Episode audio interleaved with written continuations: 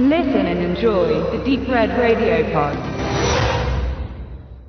Der Benedikt und ich haben getrennt voneinander, leider, sonst wäre es vielleicht ein wenig lustiger geworden, Creed 2 gesehen.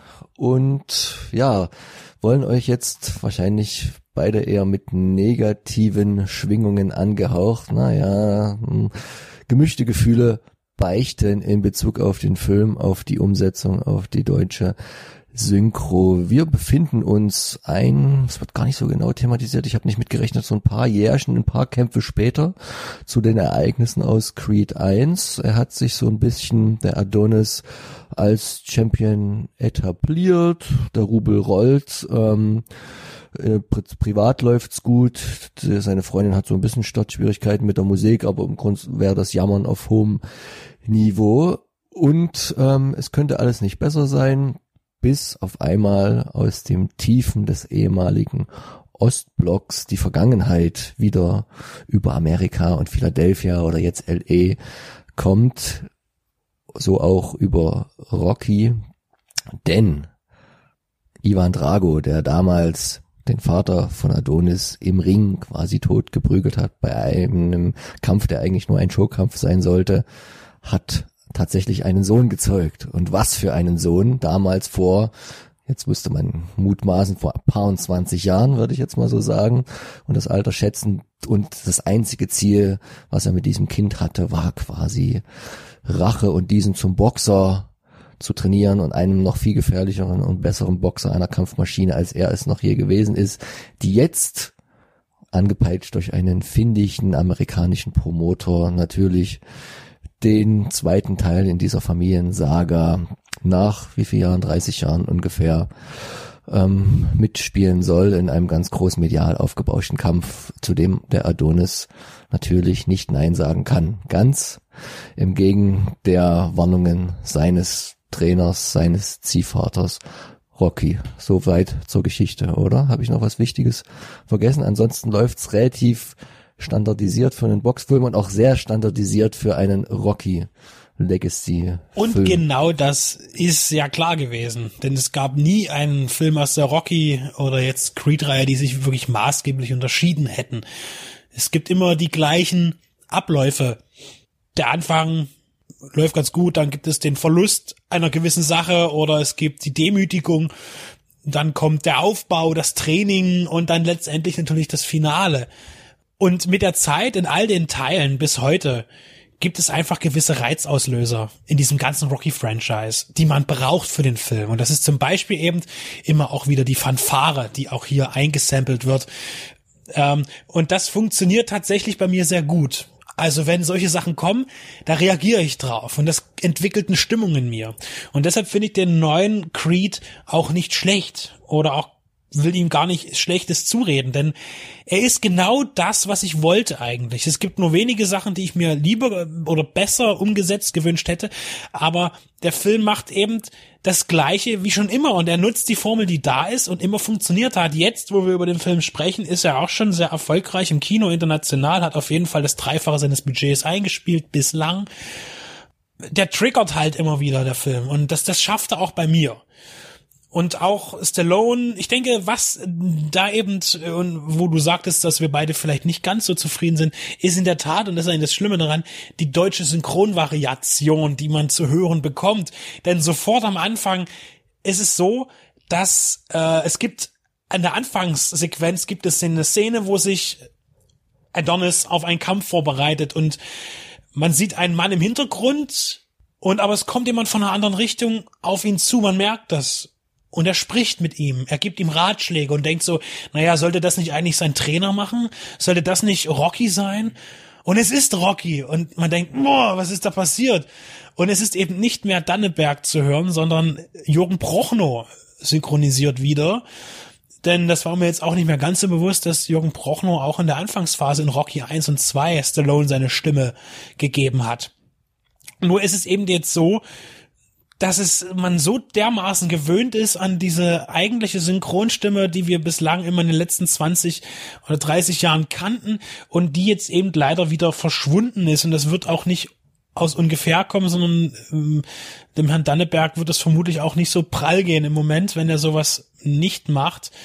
Ähm, und das ist aber etwas, was mich unheimlich gestört hat an dem Film, weil ich ihn eben in der synchronisierten Fassung im Kino gesehen habe. Und das fällt auch die ganze Zeit auf.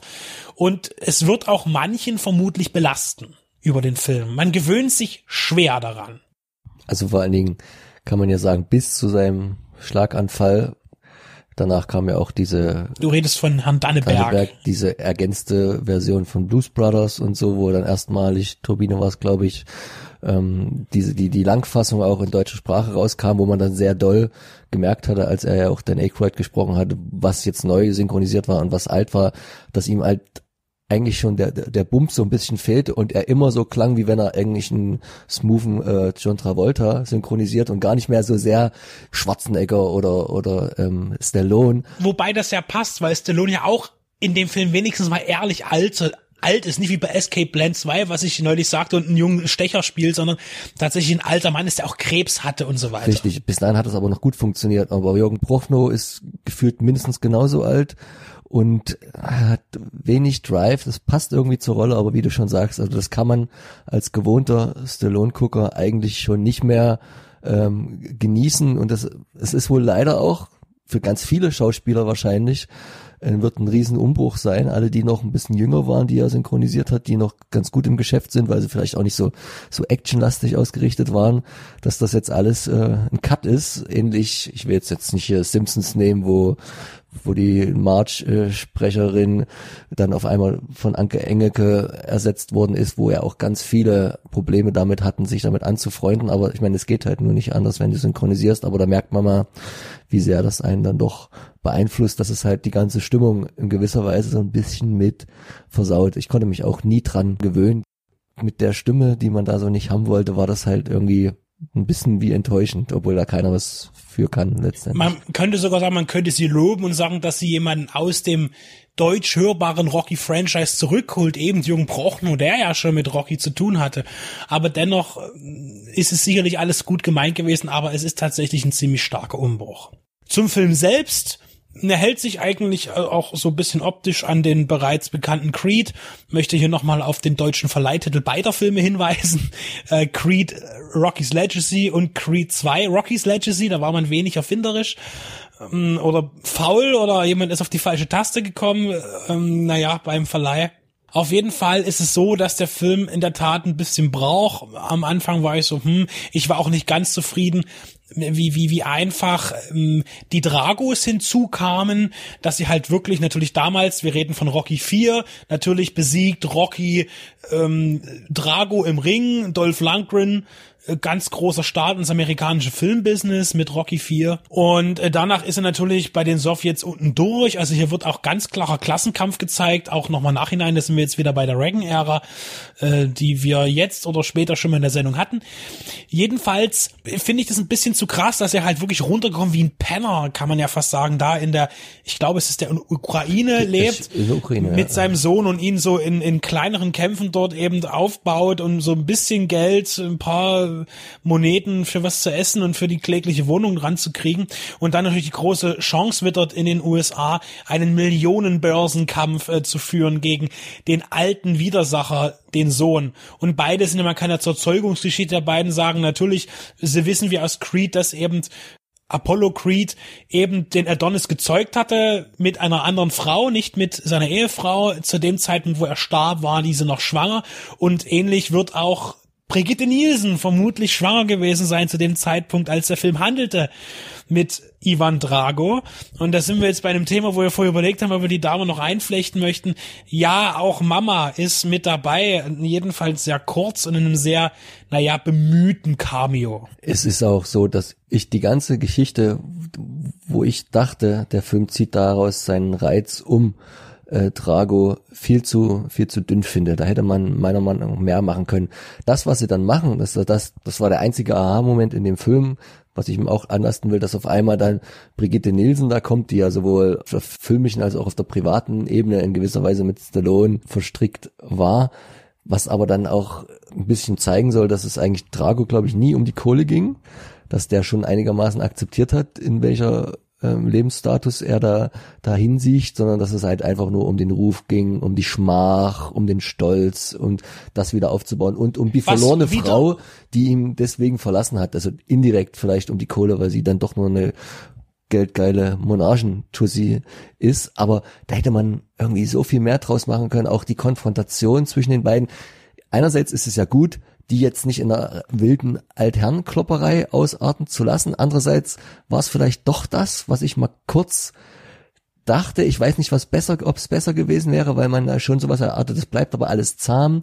Die Worte wechseln die, die, die Söhne beziehungsweise Ziehkinder, die Fäuste natürlich auch und naja, die Alten kommen zusammen, gehen wieder auseinander. Das, das hatte ich mir alles, das war im Trailer noch so, mm, so angekündigt, als ob da noch mehr kommt. Aber der, der ganze Überraschungseffekt war natürlich dann mit dem Trailer dahin. Ich dachte, Mensch, kommt jetzt vielleicht noch hier Mr. T oder Hulk Hogan, nochmal irgend so. Es kommen so noch mehrere. Creed-Filme. Lass ihn doch mal, Ja. lass ihn doch mal ein bisschen Luft holen.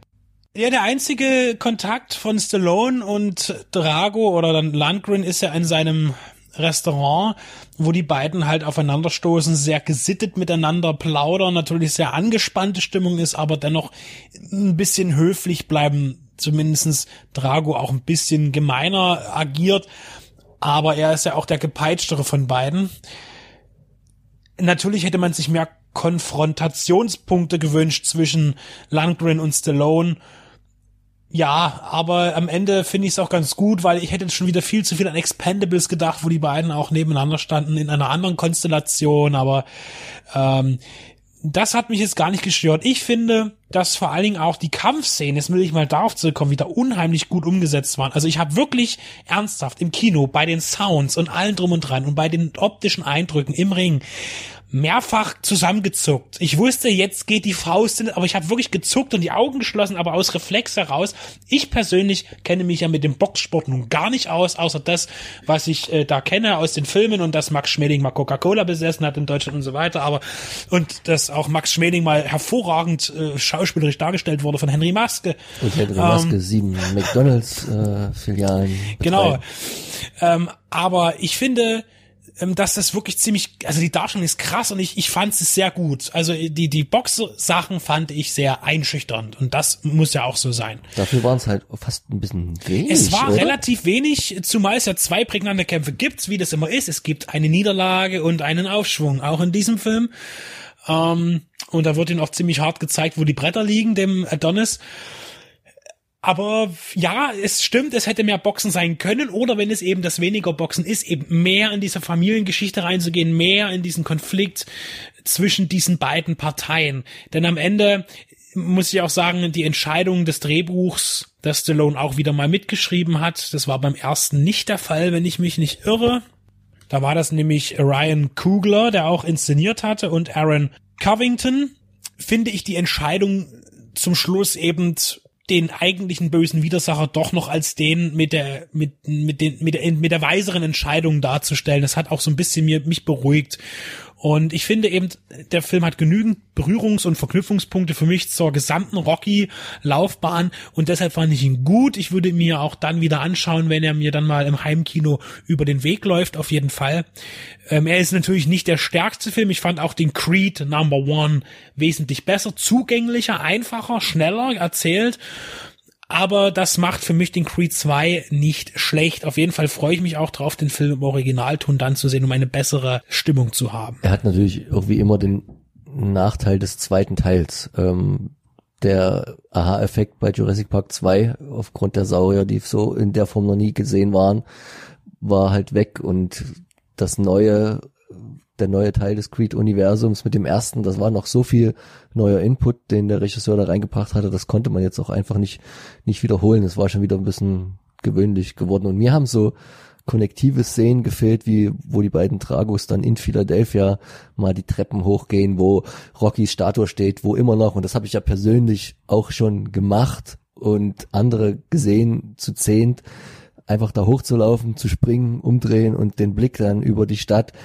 Da hätte ich mir so fast noch ein bisschen mehr gewünscht. Klar, man sieht dann auch immer noch mal Rocky in seinem Haus, wo schon seit ein paar Jahren die Straßenlaterne nicht mehr brennt, aber noch so ein paar noch so ein paar Momente der Nostalgie wegen hätte man noch irgendwie einflechten können und nicht unbedingt Brigitte Nielsen. Und wir werden sehen, was noch kommt, denn was klar ist, dass Michael B. Jordan, der den Adonis Creed spielt, ist jung. Er ist durchaus attraktiv für einen Mann. Er ist sportlich und verdammt nochmal, äh, auch, ich weiß es gar nicht, ob er jünger oder älter ist als Stallone, als er anfing. Ich glaube, er ist schon noch ein bisschen jünger als der erste glaube, Rocky. Er ist Anfang 30. Und ja. da, wenn man es richtig anstellt, man kann es aber auch falsch anstellen, kann da noch einiges kommen. Und er wird wohl immer der leichteste Schwergewichtsboxer überhaupt bleiben. Das war schon Stallones Problem, obwohl Stallone ja, glaube ich, nochmal sieben Zentimeter mit 1,75 kleiner ist, dafür noch wesentlich mehr Muskelmasse hatte. Eigentlich sieht er schon fast ein bisschen überproportioniert aus, aber wenn er dann gegen diesen Hühn, gegen den Gegner antritt und das Schwergewicht ist ja nur oben nur mal offen, ab 85 Kilo, glaube ich. Aber er wird eigentlich, wäre er dauerhaft unter realen Verhältnissen wahrscheinlich nicht lange in dieser Gewichtsklasse zu halten, weil ihm die Reichweite fehlt. Und das macht es ja so spannend, dass er eigentlich immer rein aufgrund seiner Physis immer der Underdog ist. Und genau das fällt mir jetzt ein, was mich auch ein bisschen geärgert hat. Er trainiert falsch am Anfang und unterliegt ihm. Und dann kommt der Satz von Rocky, der sagt, du musst auf eine ganz andere Weise trainieren, denn er ist eben einen Kopf größer oder anderthalb Köpfe größer als du. Er ist massiger, er hat einen viel härteren Schlag. Du musst jetzt anders trainieren. Und dann hat mich geärgert, dass die darauffolgende Trainingssequenz, die ja auch wichtig sind für diese Trainingssequenzen, die bauen auf, die schaffen Emotionen, einen richtigen Score dazu, das, das pumpt, das macht Action, das, das, das, das baut auf zum ganz großen Punkt. Und das gibt es da auch. Aber die man sieht eben nicht, wie speziell er sich wohin trainieren tut. Er, er stößt ein paar Reifen um, macht die üblichen Moves Ja, und tut nicht direkt auf die, auf das wirklich Höhere und auf die andere, andere Gewalt gegenüber eingestimmt Da würde ich ein bisschen widersprechen. Er muss ja immer mit einem Bein in den Ring steigen und in den Innenkampf mit so einem, der auch so ein bisschen größer ist von der Physis. Von daher passt es schon, was da das andere drumherum ist. Ist mir aber zu wenig gewesen. Ja. Also das da, da muss ich sagen, da hätte ich mir vielleicht noch ein bisschen was anderes gewünscht, weil diese Trainingssequenzen, die kann man ja variieren bis zum Umfallen. Da kann man ja so viele neue Sachen auffinden. Ich meine, das gibt's ja auch in jedem anderen äh, Franchise. Das gab's bei Karate Kid, das gab's bei Bloodsport, das gab's bei Kickboxer, überall. No Retreat, No Surrender und die ganzen Geschichten da, bla bla bla. Ja. American Flyers. American, ja, American Flyers auch. Ach, her hervorragend. Das passt auch wieder gut zu Rocky irgendwie. Ähm, und ja, also das nochmal dafür, dass ich einen Kritikpunkt dort abzusetzen habe. Aber ich bleibe dennoch bei meinem Gesamtfazit bei positiv.